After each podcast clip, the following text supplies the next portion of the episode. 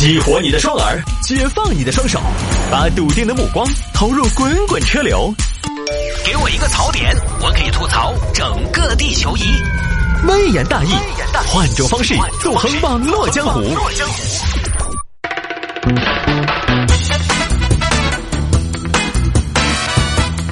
来来来，欢迎各位来到今天的微言大义，要继续跟您分享网络上一些热门的、有意思的小新闻。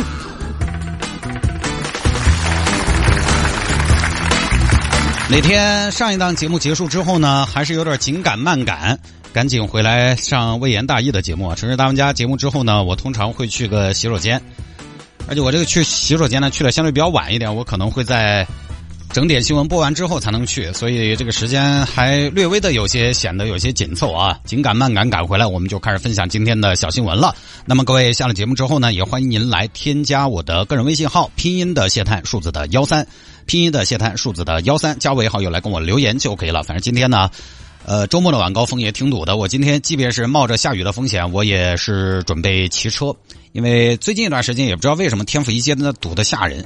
好像是最近大家都喜欢去占那个天府一街的公交专用道，就整个把那条路就堵闷了。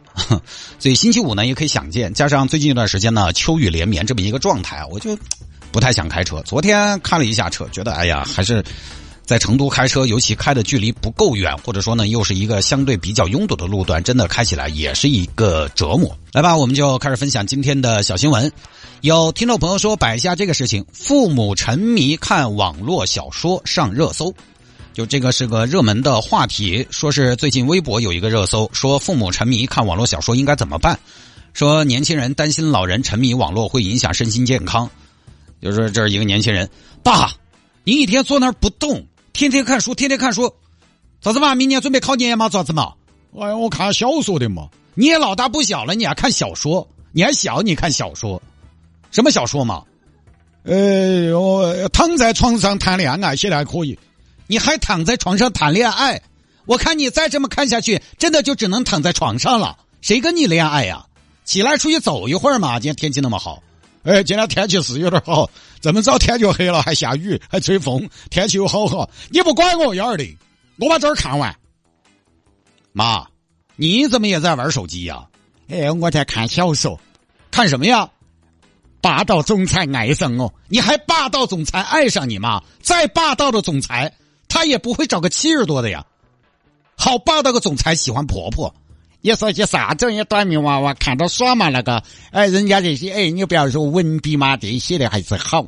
那写的再好看书也要有度，出去走一下嘛。今天天气这么好，哎，你是生怕我出去不得中风哦？这个天气又是风又是雨的，有啥走头嘛？你不走出去，霸道总裁哪碰得到你妈妈？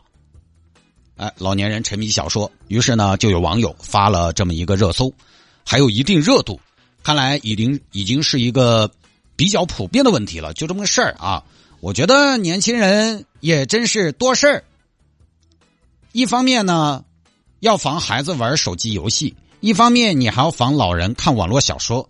但你让他们不干这个不干那个吧，让你陪他们玩吧，你可能又不愿意。就是什么呢？唯独自己可以玩手机，唯独自己呢有无限开机权，这个我觉得没道理。其实老年人为什么沉迷网络小说？我觉得很简单，他没事儿，没事儿。那天家里人说手机的危害，说好多成年人都管理不好，忍不住玩手机。我就说了一句话：成年人玩手机，他不是因为没事吗？他真要是手里边有价有有价值的事儿，你看他玩不玩手机？他干的事儿有价值有回报，他还玩不玩手机？他不会玩手机，手里的事情没做完，喊你玩手机，你也不会玩。他为什么玩手机？他没事儿。那么你可能要说没事可以安排事儿啊，但是玩了手机就吞噬了你的业余时间。那我的观察是这样，不好意思，不会安排的人，他不耍手机，他也不会把自己的业余时间安排的更好。就跟我们当年上学一样，我们当年上学学渣，我们也没有手机，没有手机会影响他不听课吗？不会呀。他宁愿看着窗外放空。呼，春天到了，外边的泥土散发着一股植物的清香。这个时候，我如果有个机器猫的百宝袋就好了。哎，昨天碰到四班那个女生，她对我到底有没得感觉呢？有没有手机不耽误她不听课呀？是不是？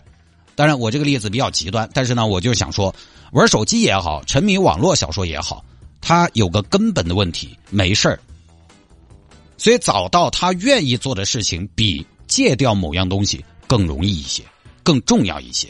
没事儿让他觉得有价值，没事儿让他沉迷。老年人，你说人家老都老了，你又不给人家安排些事情。你看我们爸爸他们那一代人，出生在五十年代、六十年代那代人，他们吃了一些苦。你要说他老了，他有好会耍也不现实，出去耍要花钱，所以跳广场舞社交。那有些人又不那么外向，他就在家里边待着，他还能干嘛？对吧？他还能干嘛？还不是只能耍耍手机，看看网络小说。老都老了，他不沉迷一下，打发一下时间，他还要干嘛？都六十多了，未必还要天天喊口号。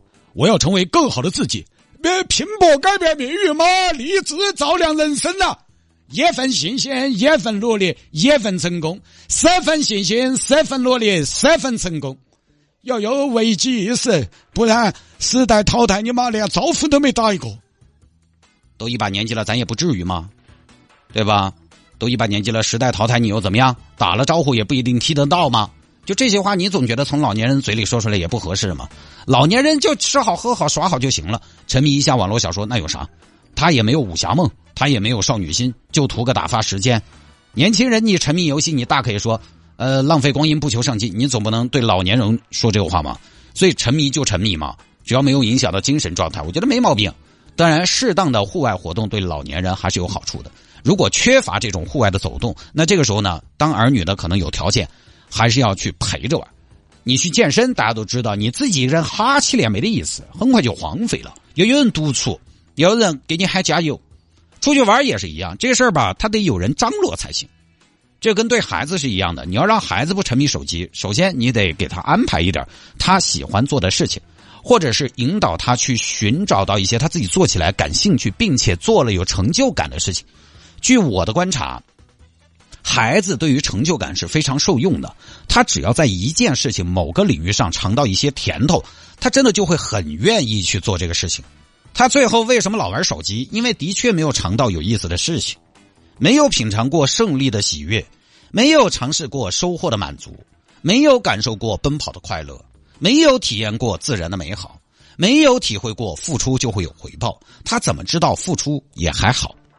稍微深层次的体验，他从来没有过。这个时候呢，手机这种产物就趁虚而入，短平快的浅层次的快乐在手机上唾手可得。所以你得引导，你光跟他说不要玩手机，不要玩手机，他一个娃他他玩啥嘛？你你得带他玩嘛，不玩手机你得安排呀。